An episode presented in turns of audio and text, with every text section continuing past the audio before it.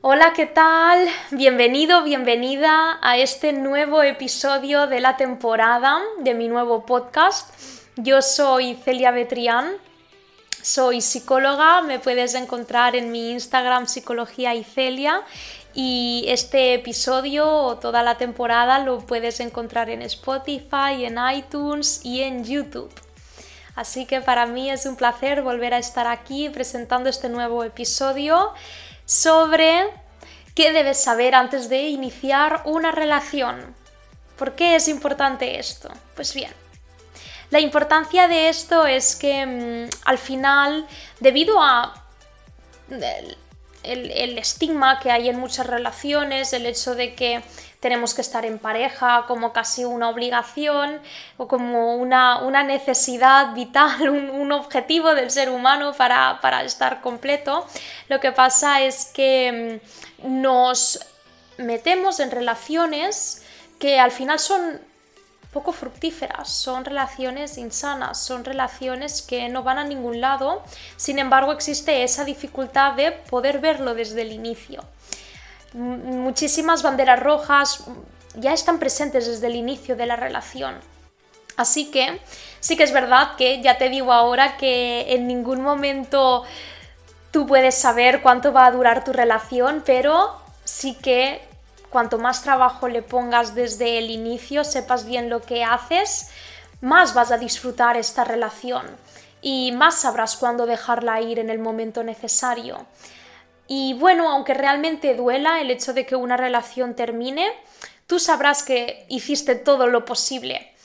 Así que bueno, este es el segundo episodio, vamos a seguir hablando toda la temporada, 14 episodios sobre el amor, pero hoy vamos a centrarnos en esto es, importante que en el momento en el que estés conociendo a una persona o sientas que estás ya dispuesta, dispuesto, disponible a, a, entrar en el mundo de las relaciones, definir qué es lo que quieres, qué es lo que buscas. Oye, yo estoy buscando algo serio, estoy buscando algo más temporal, estoy buscando un rollo, estoy buscando simplemente encuentros sexuales. Esto es esencial que lo sepas porque primero tienes que ser clara o claro contigo mismo, contigo misma, para saber qué es lo que estás buscando y poder transmitírselo a la persona con la que vayas a iniciar cualquier tipo de relación. Si realmente quieres algo serio, pero la otra persona solamente te está ofreciendo un encuentro sexual muy de cuando en cuando, tú tienes que sincerarte y decir, oye, no, es que realmente lo que busco es algo diferente, o es que por ti estoy sintiendo algo que, que, me incita a querer algo más, así que tengo que dejarlo ir. Por ejemplo, de ahí la importancia de saber qué es lo que realmente buscas, que sí que es verdad que a veces buscas una cosa y te encuentras a una persona y te hace querer todo lo contrario, eso está bien, pero siento que es importante que tú sepas lo que quieres o lo que buscas, ya no solo para ti mismo o misma, sino también para la otra persona, para saber que realmente estáis yendo hacia la misma dirección.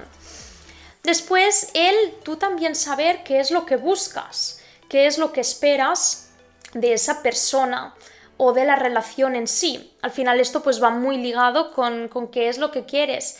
Lo que, lo que sí que es verdad es que también tienes que tener claro qué es lo que buscas de la otra persona. Por ejemplo, pues, ¿cómo te gustaría a ti, por ejemplo, em, sentirte en esa relación?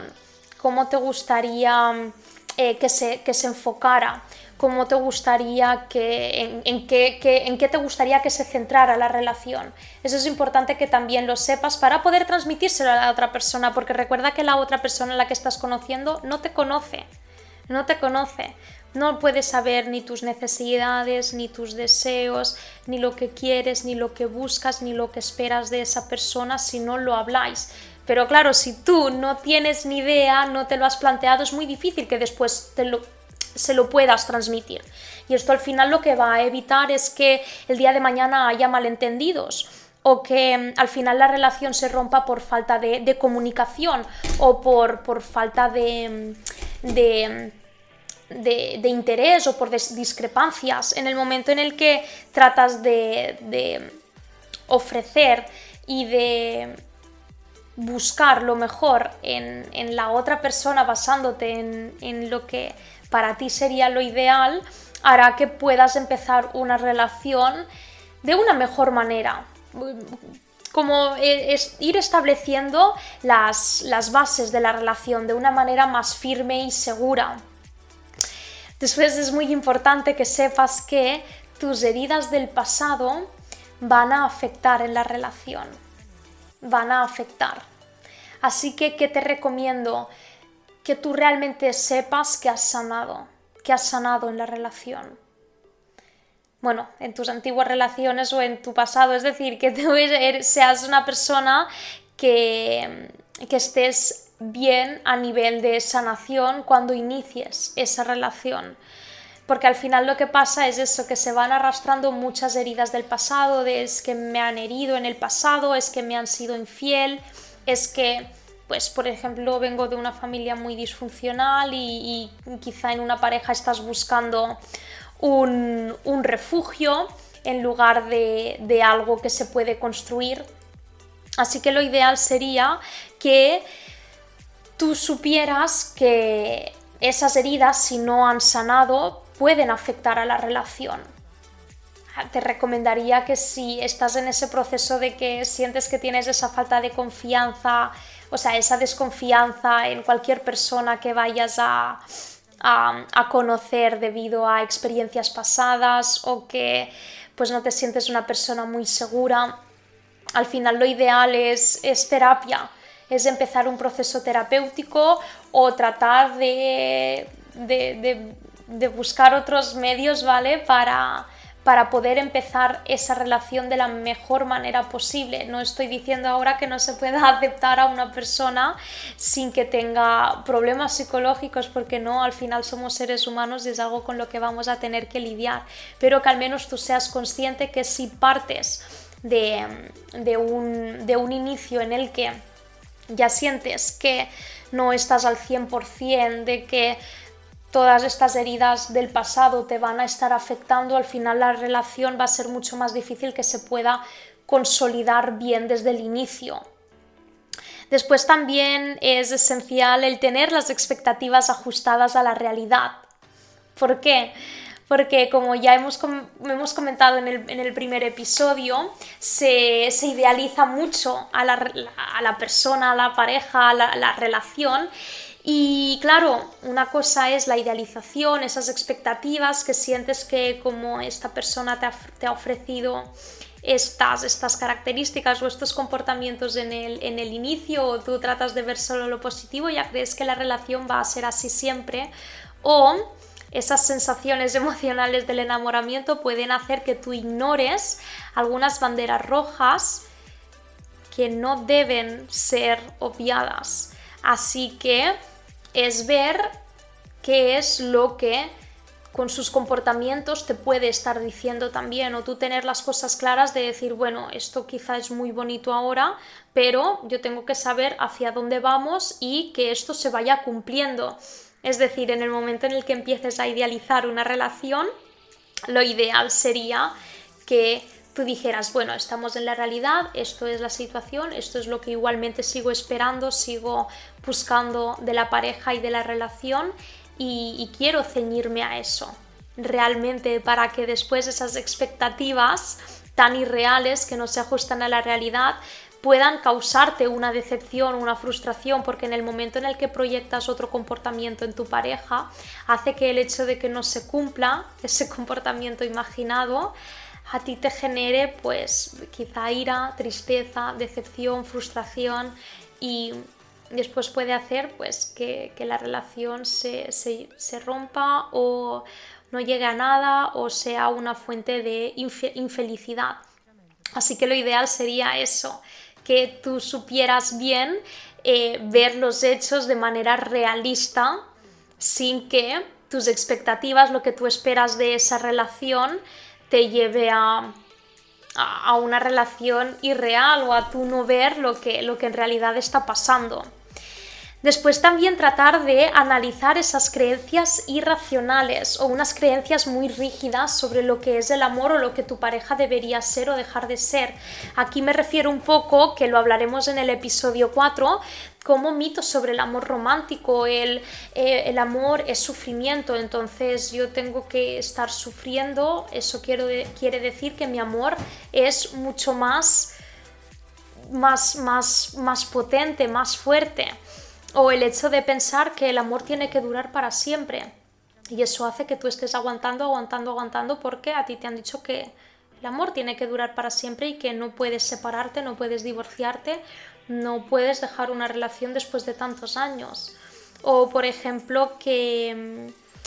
Mm, ahora no se me ocurre ninguno más, pero al final es ver si hay alguna creencia o, por ejemplo que tú tengas ya cierta edad y que no puedas estar soltero o soltera, que no puedas estar sin pareja porque claro, hoy es que ya tengo 35 años y yo no puedo estar sin pareja, yo tengo que buscar una pareja. No, esas son creencias que al final afectan muchísimo a tu bienestar emocional porque hacen que tú estés buscando una pareja o una relación por necesidad en lugar de hacerlo por elección propia.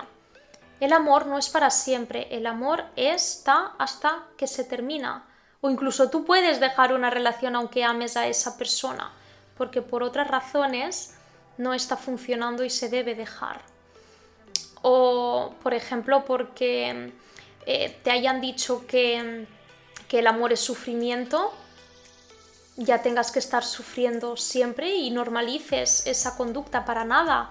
El amor tiene que ir acompañado de de, un estado de tranquilidad, de calma, paz, de que en el momento en el que haya sufrimiento tú te plantees, oye, pero ¿por qué estoy haciendo esto? Es que el amor debe fluir, no es algo que debe salir desde la fuerza, tratar de forzar ese amor.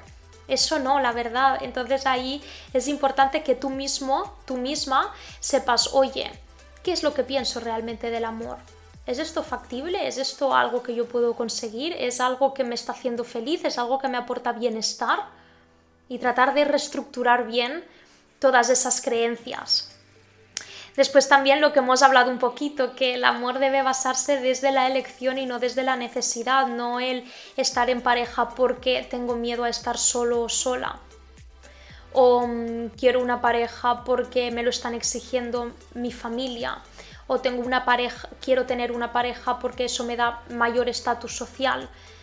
No, no, tenemos que empezar a ver a una, una relación como algo más complementario de tú estar bien, tú eres un ser completo y si estás en pareja es para que te sume. No estar en una relación para que sea esa pieza del puzzle que te falta.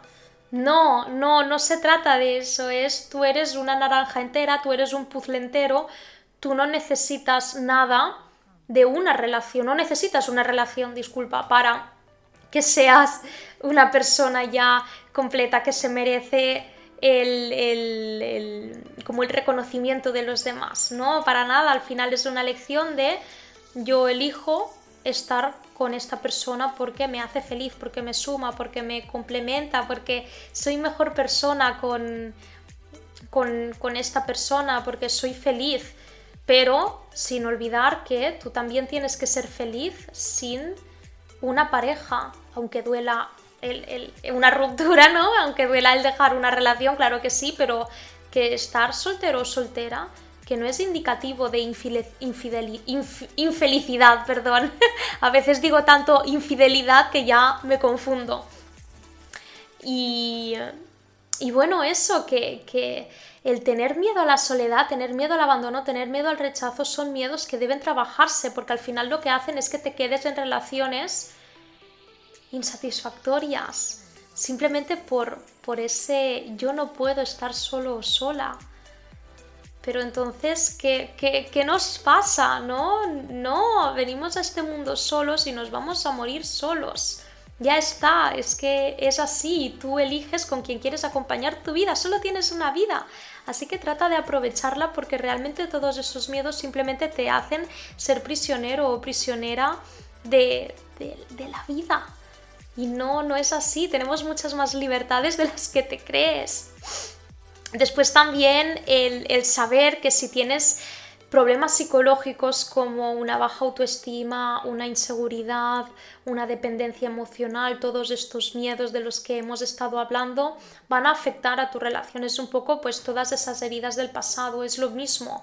Y, es importante saber que en el momento en el que puedas trabajar tu autoestima, puedas em, tener un, un autoconocimiento personal más desarrollado, una aceptación de, ti mismo, de ti misma como persona, va a ayudar muchísimo en el proceso de, tener una relación, incluso de no tenerla. Lo mismo te va a ayudar muchísimo a que tú con una buena autoestima, con una independencia afectiva desarrollada, te, te, permita decir, oye, es que es verdad, yo no necesito una relación, yo estoy muy bien tal y como estoy y si elijo una pareja va a ser para que me sume, no para buscar la aprobación, no para tener una fuente de aceptación, no para poner el valor en esa persona, ¿no? Al final el, poder trabajar esa autoestima, esa, dependencia emocional, esa inseguridad, va, a hacer que si eliges relaciones mm, te, te, sumen realmente en lugar de que te resten. Después también eh, debes saber que es importante que tú tengas claros tus límites qué es lo que estás dispuesto o dispuesta a tolerar en una relación y lo que no. Desde un inicio, así es, así es. Tú tienes que saber que em, no tienes por qué cambiar tus principios, tus valores y tus creencias. No tienes por qué cambiar tus puntos de vista, tus opiniones sobre algo, siempre y cuando lo compartas de, de, una manera eh, desde el respeto. Sin embargo, no, no, es eso de estar en una relación y amoldarme y adaptarme a lo que la otra persona diga o haga o eh, me, me, haga hacer. Al final es, tú tienes que tener claro, oye, yo esto realmente no lo voy a tolerar, no voy a tolerar ningún tipo de abuso, no voy a tolerar ningún tipo de comunicación agresiva, no voy a tolerar ningún tipo de burla, ningún tipo de... Em, de mentira, quiero una, una honestidad y una transparencia y fuerte en la relación, así que también te, recomiendo que tú, que tú tengas claros esos límites y qué hacer en el momento en el que se traspasen esos límites, de decidir, oye, este límite ha pasado, eh, se ha sobrepasado, ¿qué hago? ¿Dejo la relación? ¿Es un límite demasiado importante para mí como para seguir con la relación, pues sí, la verdad que si esto sucede, yo voy a decidir dejar la relación. ¿Qué pasa si este otro límite se sobrepasa? Bueno, la verdad que este, este límite es algo sobre lo que puedo hablar al respecto. Entonces, que tú mismo, tú misma puedas definir bien cuáles son tus límites y qué hacer en el momento en el que esos, esos límites se, se sobrepasen. Después es muy importante que tú tengas claros tus principios y tus valores y tus creencias sobre, sobre la relación, sobre el mundo, sobre la vida, que, tú seas una persona que ya se, haya formado realmente, que tengas tu, tu, criterio, tu criterio propio y una, mm, y una imagen más o menos clara sobre, sobre ti, sobre los demás y sobre el mundo, para que en ese momento tú puedas basarte más en la elección de una pareja y de una relación y no tanto desde la necesidad, porque en el momento en el que tienes todas esas dudas al respecto sobre ti, que no sabes qué te gusta, qué no te gusta, qué, pensar al respecto de este tema, qué, decir o hacer en estas situaciones, en el momento en el que no tienes bien definido quién, quién tú eres, qué, qué es lo que te hace ser tú, qué es lo que te define como valores y principios, cuáles son tus creencias, puede complicar mucho el, hecho de, buscar una relación o de iniciar una relación porque después puedes sentirte confundida o confundido de no saber qué hacer o cómo actuar ante determinados, determinadas situaciones en la relación o quizá tomes demasiado en cuenta la, la opinión de tu pareja al no tener bien construida la tuya o puedas empezar a moldarte a otros principios y valores que realmente no encajan con los tuyos, pero por ese desconocimiento tratas de ignorarlo y al final no, no se trata de eso tampoco. Después también, antes de iniciar una relación, te recomendaría tener una buena tolerancia al rechazo, frustración y dolor. ¿Por qué? porque en el momento en el que inicias una relación, eh, las probabilidades de rechazo son altas también, es decir, eh, pues al final las relaciones somos seres humanos y hay muchas probabilidades de que al final esa relación no fructúe o no sea lo que tú esperabas o no sea lo que tú buscas o no salga como, como lo esperabas. Así que tienes que saber que puede haber esa parte de rechazo, de que la otra persona te diga, oye, mira, es que prefiero que lo dejemos aquí, o incluso tú misma o tú mismo estarías rechazando a la otra persona, pues bueno, porque no encaja contigo. Entonces, es tener la capacidad de decir, ostras, me estoy enfrentando a que me pueda rechazar. ¿Estoy preparada o preparado para esto? ¿Estoy preparada o preparado para saber que quizá no sale tal y como yo me esperaba? De las, esas expectativas de las que hemos hablado antes, que al final cuando no se cumplen las expectativas existe esa fuente de frustración y decepción. Así que estás preparada o preparado para frustrarte o decepcionarte, porque también puede pasar. Eso es lo que, lo que veo muy a menudo también en consulta, es eso, que tienen pánico las personas a que sus parejas o no quieren iniciar una relación porque los van a rechazar. Y es como, entonces no vale la pena arriesgarse. Vivimos en una sociedad en la que para crecer o para desarrollarte tienes que decir adiós y no. Y eso también puede venir por parte de las otras personas hacia ti, pero eso no es como para tomártelo como algo personal o que porque una persona te haya rechazado mm, tu, tu, valor como persona vaya a disminuir, no tiene nada que ver, no, eso no te define. Así que te recomendaría el trabajar eso, que, es algo posible, que eso suceda, pero no tienes por qué estar enjaulada o enjaulado en evitar ese miedo, porque entonces no te vas a abrir a ninguna relación por, por esos miedos y en el momento en el que te abras a una relación vas a estar constantemente con ese miedo de ¿y si me deja? ¿Y si, ¿Y si ya no me quiere?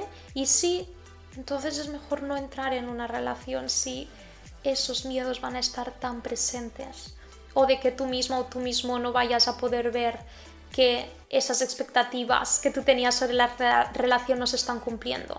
Porque entonces vas a vivir constantemente frustrada, frustrado o decepcionada o decepcionado. Y no se trata de eso tampoco. Se trata de que tú te sientas segura y seguro y bien, en calma, en paz. Van a haber momentos malos también, obviamente no estoy diciendo aquí que porque se cumplan todas estas cosas la relación va a ser ideal, no, es simplemente una ayuda para que podamos encaminarnos hacia unas relaciones mucho más sanas y saludables. Así que bueno, lo que recomendaría entonces es trabajar la aceptación y la toma de decisiones.